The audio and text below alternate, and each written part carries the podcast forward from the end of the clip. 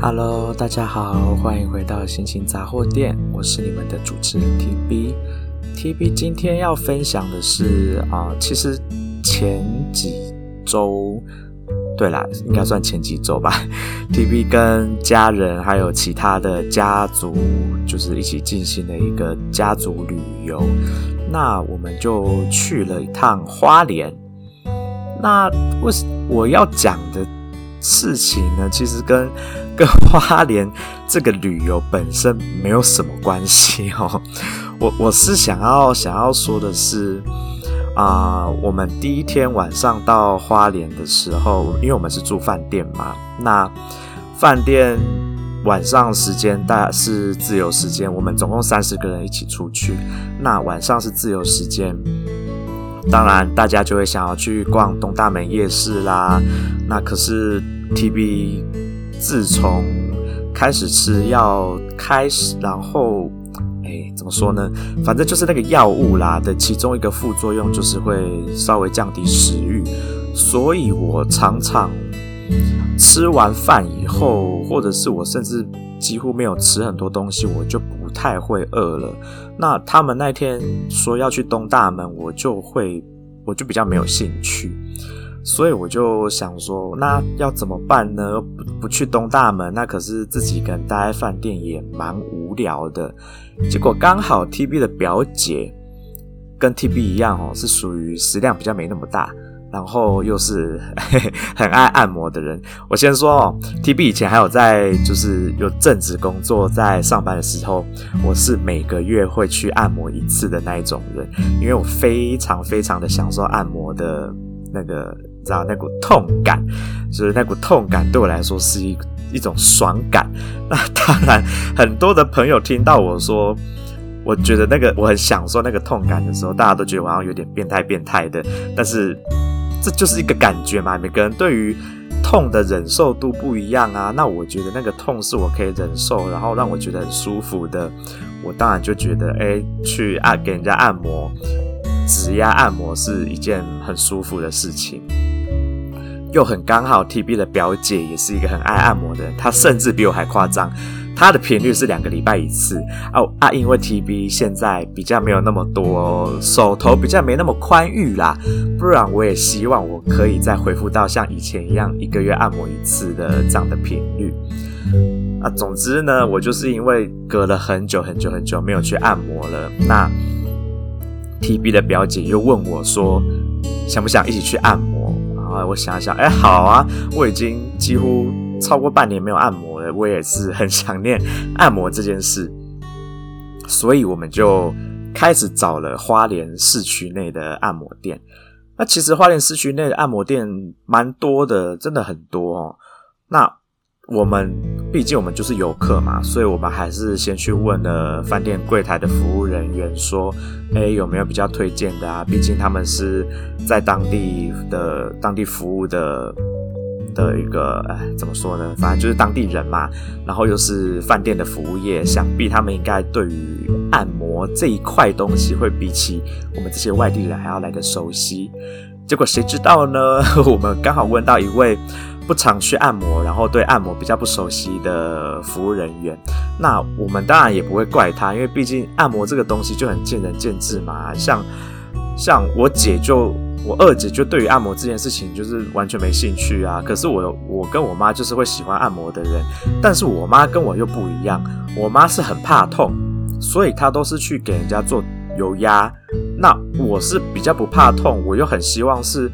可以把我酸痛的点赶快按开的那种人，所以我都会选择指压。那通常指压都会比较痛。那我的表姐刚好跟我一样是属于耐痛型，然后又很希望可以赶快解决掉很痛的地方的那种那一种 那一种那样子的人啊。所以我们两个对于按摩的看法跟想法比较合。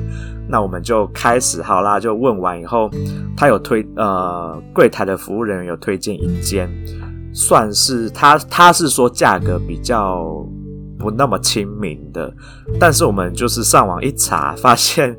嗯，可能在花莲它是属于价格比较不亲民，但是跟台北比起来，它就是还是偏便宜蛮多的啦。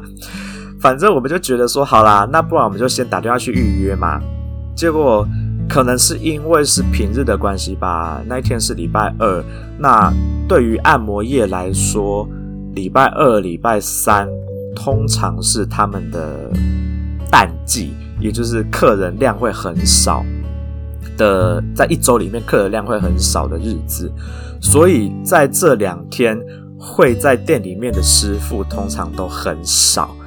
我们两个打了好几家不同的按摩店，因为他们很多也到十点就关门了。可是我们要出发的时间其实已经八点半多了。那我们又想要按两个小时，那当然很多店家我们就没得选，只能选一些营业到比较晚的。那可是又他们的师傅人数又都不够，我们俩要能够两个人都能够按到两个小时，真的是哇！我们真的打电话打了超多家都找不到，到最后好不容易找到一家是。有营业到比较晚，然后我们打电话去，刚好也剩下两个师傅。本来这两个师傅是已经准备要下班了，然后是我们说我们两个想要按两个小时，然后他们就想了一下，就说你们什么时候要过来？我们就说我们现在就可以过去了。我们在饭店坐坐车过去，大概不到十分钟就会到。你你可以等我们吗？然后两位师傅就说好啦好啦，就等我们。所以我们两个就很幸运的花了。真的花了十五分钟在找店，然后好不容易找到店，我们就过去。那我不得不说哈，嗯，我我我我真的是，我觉得这些这种事情是心诚则灵啦，啊啊，不相信的人就会觉得是迷信啦。反正我就是自从我去找设计师，在我的啊戒指里面刻了一颗一个卢恩符号以后，我真的觉得从那之后开始。TB 在某些事情上面的确有过得比较顺利，或者是有好像比较幸运的感觉。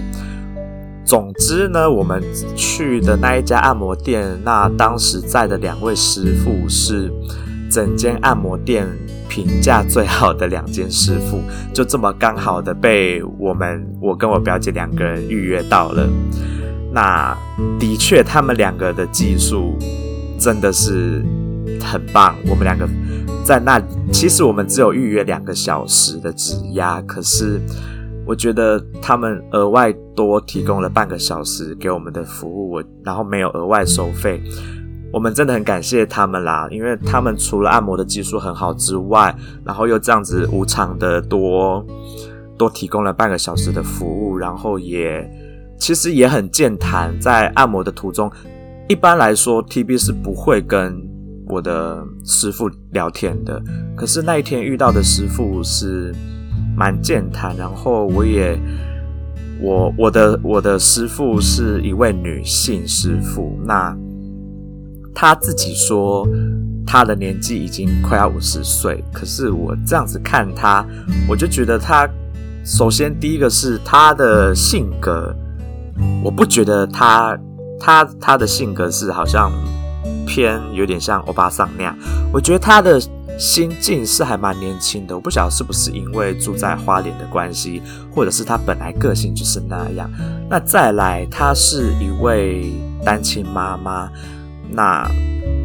TB 是一个认为每一个人的人生都是一个很精彩的故事。这件事情 TB 在书里面有提到，那我也一直不断的提到说，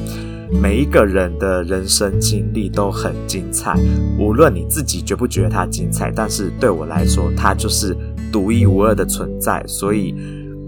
我就在跟这位师傅聊天的途中，就是了解到了他一些人生的故事。那。当然，我有先征求他的同意。我跟他说，我有在做就是 podcast 的节目，那我可不可以分享你的故事给我的听众们知道呢？那这位大姐她也很阿莎力，就是说当然可以啊，没问题。她觉得她如果她的故事能够让大家开心，或是带给大家一些启发，那她也会很开心，因为她她自己说，她是一个她很希望。在他周围的人有他在的时候，大家都是能够很开心的。他很，他比较不喜欢他没有办法带给大家开心这种感受。他是一个很希望成为大家的开心果，又或者是他的，比如说他的经历或故事是能够带给大家开心的这样一个人，所以我就想要来分享一下这位单亲妈妈的按摩师傅的一些小故事。好啦，那就要从他的小时候开始说起哦。他他跟 TB 一样啦，就是在求学的途中，其实算是嗯，其实算是成绩维持的还不错，只是因为家庭的关系，后来他就是必须要十八岁就必须出社会来工作，就是 因为家里经济的问题嘛，所以他就只好先出社会工作了。那他在他自己说啦，他在男人感情这方面不是不算是很聪明。他曾经有过一段感情是啊、那一段感情是他没有，他们没有结婚哦，就只是在交往。可是对方其实是有小孩的，也就是对方是离婚，然后有小孩的。然后这位是。这位这位啊、大姐，她就是在跟这个这个人交往的途中，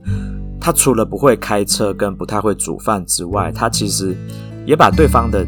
家庭啊、小孩照顾得无微不至啊，然后每一件事情都顾得很好。可是对方的家庭就是没有要承认她的存在，就是男方的家庭，无论是。他的交往对象本人，或者是他的交往对象的家庭都没有要承认他，没有要给他一个名分。那在那个年代，其实还蛮多这样子的故事的齁，就是你这样子尽心尽力的去为一个家庭付出，可是却不被受到相同平等的对待的时候。有些人就会选择忍气吞声的，就这样子，就是度过余生。那这位大姐，她就觉得她她不想要这样子接受，她她为什么要这样子过完她的人生？她为什么要为了别为了别人而活？她为什么要这样子？就是辛苦了一辈子，但是没有得到她该有的美好的人生，所以他就毅然决然的，就是离开了。离开了这个交往对象，那他自己其实有过一段婚姻，然后他自己有一个孩子。那为什么我会说他是单亲妈妈呢？当然就是因为后来他就离婚了嘛。那他的前夫呢，其实就是嗯职业军人啦。那后来就是退呃职业军人，想必他们职业军人能够跟家里的人。相处的时间就不长，然后退役之后，可能是因为职业军人当时养成的习惯，那他就会很多时候会用比较强硬啦，比较偏向肢体暴力的方式去对待跟自己的小孩子去做互动，去对待自己的小孩子。那这位大姐就一直觉得这是一个很不好的。很不好的教育方式。那大姐自己呢？她是选择后来啦。后来她觉得，她不希她她不希望她的人生就是一辈子永远都在为了别人而活。因为她在这段婚姻中，她也不是过得很好。她也她也是觉得说，嗯，她的这个就是前夫这样子的去对待家庭的方式。不是很好，他也不想要接受，所以他就决定要离婚。那其实当时他小孩的监护权，他是很很想要争取他小孩的监护权的。那按照其实按照当时的法律来说，照理说应该他是可以争取到监护权。可是，啊、大姐告诉我，对方也就是他的前夫，就是背地里动了一些手脚，所以就。监护权被爸爸、父亲那边拿走了。那可是，其实小孩子在爸爸那边的成长环境下很压抑。那小孩子其实是有跟妈妈求救的。他说他真的没有办法跟他爸爸这样子相处下去，他觉得他快要窒息了，他已经快要活不下去了。那大姐也很厉害，我觉得我也很佩服大姐。大姐就说：“好。”妈妈来帮你想办法，妈妈去帮你把监护权要回来。那大姐也做到了，她的确就在小孩子还没成年之前，就去把小孩子的监护权给争取回来。我我我不得不说，我是先听到这里的时候，我其实就已经不能不能说我已经快要哭出来，但是我觉得有触动到我内心某一块东西，我很难去形容它。应该就是觉，我觉得说，就是一位母亲为了自己的孩子，从委曲求全到发挥所谓她的力量，去为了保护自己的孩子，然后去去能够做到一些我觉得很困难的一些任务。那这位大姐她就是去做到了，那她就是把小孩的监护权拿回来了之后。她也跟小孩子，毕竟中间有一段时间是没有办法好好的长期相处在一起，她也不太知道要怎么样去跟孩子去做应对嘛。可是大姐很酷哦，我觉得，我觉得大姐她是一个很，这位这位这位大姐她是一个很，我觉得思想以那个年代的人来说，思想算是很很进步、很开明、很前卫的一个大姐。她就跟她的小孩子就约好了，就直接先问，就直接跟小孩子约好说，你希望妈妈用什么样的方式去跟你相处，怎么对待你？她是给孩子选择的，她不是就直接决定好说他要怎么样去跟孩子相处，去怎么样教小孩子。他不是，因为毕竟当时他的孩子也已经。到了某一个年纪了嘛，你也总不能像是在对待小小学生、幼稚园那样小孩子去对待一个可能已经国中、高中的青少年这样子，所以他就用沟通的方式去跟孩子讨论说：“诶，你想要跟我用什么样的方式去相处，让孩子能够自行去选择。”那他的孩子就思考过后就说：“那不然我们就用像朋友这样子的方式相处。”哎，大姐也很酷的说：“好啊，要用朋友的方式相处可以，没有问题。但是有一些时候，我毕竟还是你的妈妈，你还是要留给我一些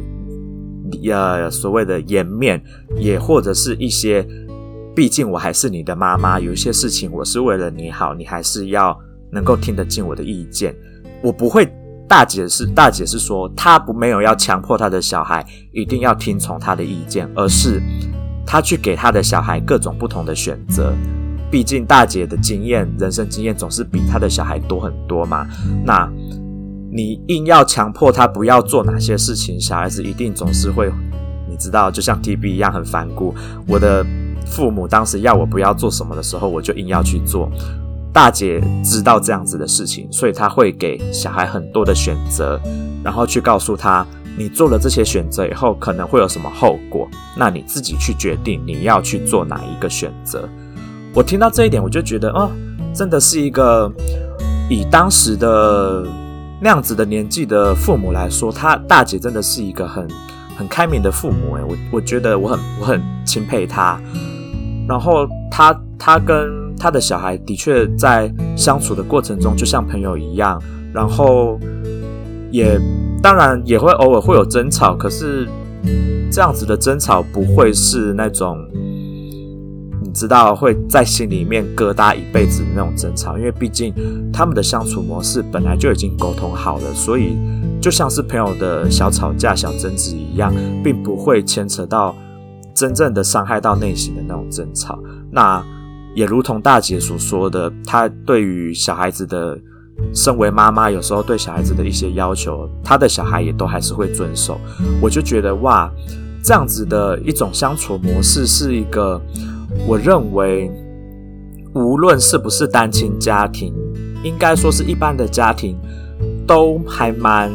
我觉得蛮值得推崇的一种教育方式，就是你不要用高压的方式去。去让你的孩子的发展受到限制，而是做出各式各样的选择，去让你的孩子能够有有更多的发展空间。我觉得这个是一个很东西方的教育方式很不同的地方。那像我们华人的教育，当然很多时候都是所谓的虎爸虎妈这种高压式的教育。那因为 TB 有在美国啊、呃、读书、成呃工作过，所以我有我自己也有亲戚是很早就移民去国外，他们的做法也比较洋派。那我去观察到他们的教育教养方式是让孩子自己去。去找到他们想要的兴趣，父母都是鼓励孩子去尝试各式各样新鲜的事情，让孩子自己自由的去发展。当然，他们还是会遇到困难或是遇到危险的时候，父母还是会出面去协助。可是，他们对于小孩的干涉不会像华人社会干涉的那么多。那我自己是比较偏向洋派的这个做法啦。我觉得让孩子自由的发展，去发展出他们自己独一无二的性格和兴趣。对我来说是一个很好很棒的教养方式。那我的这位按摩师傅大姐，她就是用这样的方式在对待她的小孩。好，那讲完了大姐对于小孩教养的方式之后，啊、其实大姐她跟 TB 一样，也曾经有过很严重的忧郁症。那他的忧郁症呢，是他他在。过去的交往的对象，就是我前面有提过，他觉得他被受到不公平的对待。那他在某一次呢，看到了他的朋友被他的先生做了，就是可能他过去有被相同的可能，无论是殴打或者是言语上的暴力的时候，让他的创伤重新的从他的灵魂深处又被挖出来。狠狠的伤到了他自己，那他当下其实是没有办法去应对的。他其实就是他整个人有一点像是所谓的创伤后症候创伤后症候群那样子的状态，就是所谓的 PTSD 这样子的状态，导致他整个人没有办法回神。那是他的朋友把他骗去身心科看了医生，然后。骗用各种的方式骗了他签名，要吃药这样子，然后才让他真正的接触到所谓身心科的药物帮助。那大姐她是一个对于小孩子，不论是他自己的孩子还是别人的小孩，她是没有，她对于孩子这一块，他的内心是一个，他是很温柔的一个人，他对于孩子就是没有办法接受。呃，不是说没有办法接受，应该是说没有办法拒绝孩子，就是希望孩子都过得快乐，这样子说才对。所以，嗯，他在治疗的过程中，很尝试，比如说他的妹妹或是他的朋友，就会透过他的这个所谓的软肋，他的这个弱点，但是我觉得是一个很暖心的弱点，就是他，他很希望。所有的孩子都过得很快乐，所以他不希望伤害到孩子。那他自己在，比如说不愿意配合吃药啦，或者是他自己心情不是很好的时候，他的朋友跟他的妹妹就会透过小孩子去协助他，就会让小孩子去跟他说：“阿姨，你要你要吃药，时间要到啦。那阿姨你要怎么样怎么样啦？”就是透过小孩子。的这种方式来去协助他，我觉得我也替大姐感到很高兴。她的朋友跟她的妹妹有用这样子的方式去协助她走出这一段哦、所谓的严重的忧郁症这样子，然后能够让大姐现在我遇到她的时候，她是已经是一个很开朗，当然她还是持续有在吃药在控制。她的情绪啦，因为毕竟忧郁症不是一个那么短时间内就可以解决的事情。但是大姐分享了这些故事给我，然后也也告诉了我说，其实像他们这种做，他自己说是八大行业啦。那我我觉得他不是那种做黑的按摩，他就是真的很正统的按摩，也很认真的去学了按摩，也很。认真的去对待每一个客人的这样子的按摩师傅，他说其实很多的女性按摩师傅都是单亲妈妈。那我听到这一点，我就会觉得，嗯，我其实有一点难受。我觉得，嗯，他们都很努力的在过过日子，很辛苦的在过日子，可是的确，八大行业的妇女、女性们很常会被社会贴上一些不好的标签。我我觉得该怎么说呢？我其实很难过，就是这个社会对于这些很努力想要在社会上面生存的女性们给予这么不好的评价。我对这样子的事情，我是很没有办法接受的。第一个，单亲妈妈这件事情就已经被大家贴了很多的标签。可是，我认为单亲妈妈是一个很厉害、很伟大的存在。我不懂为什么大家要对单亲妈妈就是会有异样的眼光去看待。第二个，我认为八大行业的工作者，无论无论是男性或女性，他们一定都是有他们的考量跟。他们人生上面遇到的一些事情，才让他们决定要去从事这样子的行业。那我自己也觉得，各行各业本来就会，就是都应该要有有，就是它会存在，是一定有它的意义在。那至于像是这种正派的按摩，我觉得像大姐这样子，偶尔可能被别人贴上一些标签的时候，我就会替她觉得委屈。我觉得。大姐这样子这么努力的去想要把自己的生活过好，然后把自己的生活过得开心，又有什么错呢？我觉得让自己过得开心，把自己的生活过好，甚至她还能够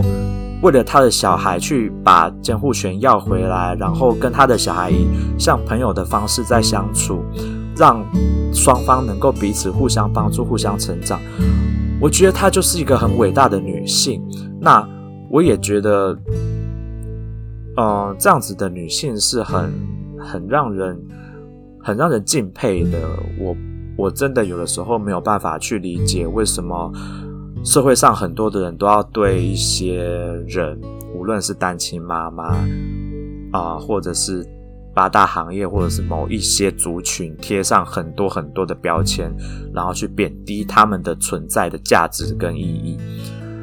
TB 自己非常的厌恶这这样子的事情，所以我就会在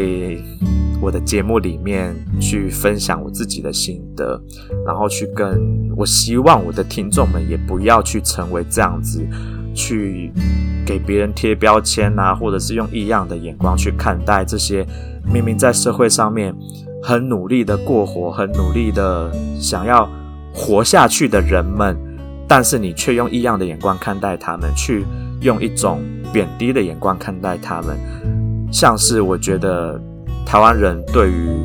我们的外籍移工有很重的、很大的偏见。但是你们仔细想想，为什么我们台湾会有那么多、那么多的外籍移工在台湾呢？他们在做的工作是不是就是你们不愿意做，所以我们才只好去。拜托他们，请他们来做我们不愿意做的工作。那在这样子的想法下，你是不是就更应该去尊重他们？要这样子离乡背井，他们在自己的原本的国家可能都是有家庭的人，他们必须要离乡背井，没有办法跟家人团聚，没有办法跟家人相处在一起，就为了领一个不高的薪水去做你不愿意做的事情。这样子去想，这样子去思考的话，你们会不会就会对这些外籍移工啦，或者是这些在做不是被社会那么看得起的工作的人们，你们会不会因为 TB 这样子分享完以后，能够有一点转变呢？我希望在透过 TB 的分享之后，大家都能够更尊重这些人一点，更。去站在他们的角度去思考一点，而不要就是以不好的方式去对待他们，甚至是贬低他们啦，或者是抨击他们。因为我觉得每一个人活着就已经是一件很辛苦的事情了，尤其是这些，特别是在台湾。的环境被整个社会氛围大氛围下不受尊重的人们，他们承受的压力又更大。那我希望 TBE 能够透过我的节目，去帮这些人发声，去为这些人去我不我不能我不能说我我就是代表着他们，但是至少我希望我透过我的角度，我去看到了他们很努力、很用心、很辛苦的在工作、在生活着。那我希望大家也能够将心比心的去尊重他们，去以平等的角度去对待他们，去看待他们。那这就是 TB 今天想要分享的故事。我在花莲很巧，嗯，我自己很喜欢说的一句话：有缘才会相逢，才会相遇嘛。那我就是有缘去遇到了这位按摩的大姐，那我就很很喜欢我大这个大姐的故事啦，所以就透过这个大分享大姐的故事来去分享 TB 对于啊、无论是。这些单亲妈妈们啦，或者是所谓八大行业，或是在这个社会上面被大家贴上很多不好标签的人，我希望透过我的嘴巴，透过我的想法，我的一些意见跟我的节目，去让能够让能够让更多的人去知道说，呃，不要去用异样的眼光去看待他们，每个人都有他该存在的价值。那最后，最后我要推荐我在花莲按摩的这间店，一样我没有业配，我没有跟他们收钱，我纯粹只是很想要推荐他们，因为他们真的是一间很棒的按摩工作室，它叫做马马呃主体工作室还是马马媒体工作室，我有点忘记了。马呢就是。呃，玉字旁，玛瑙的玛，玛玛工作室。那我我个人推荐的是九十七号师傅，还有十一号的师傅。大家如果有机会去花莲玩的话，可以去找玛玛工作室按摩工作室的十一号，还有九十七号的师傅去做按摩。两位都非常的专业，而且也非常的健谈，能够一定能够让你达到放松身心的效果。好啦，那 TB 今天的节目就先暂时分享到这边。那我就祝大家有美好的一天，拜拜。